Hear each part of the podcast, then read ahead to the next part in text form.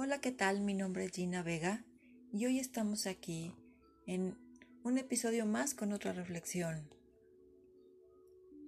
Hoy Robin nos pone sobre la mesa que observemos a alguien atrapado en una mentalidad de víctima y veremos que su vida tiene escasez.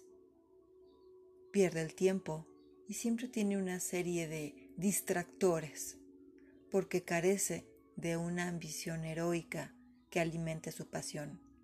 En algún momento dejó de soñar.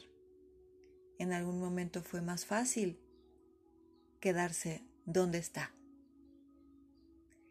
Esa es la diferencia entre una víctima y una superestrella.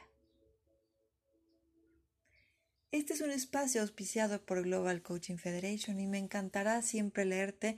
Me encuentras en todas las redes sociales como Coach Gina Vega y nos vemos hasta la próxima.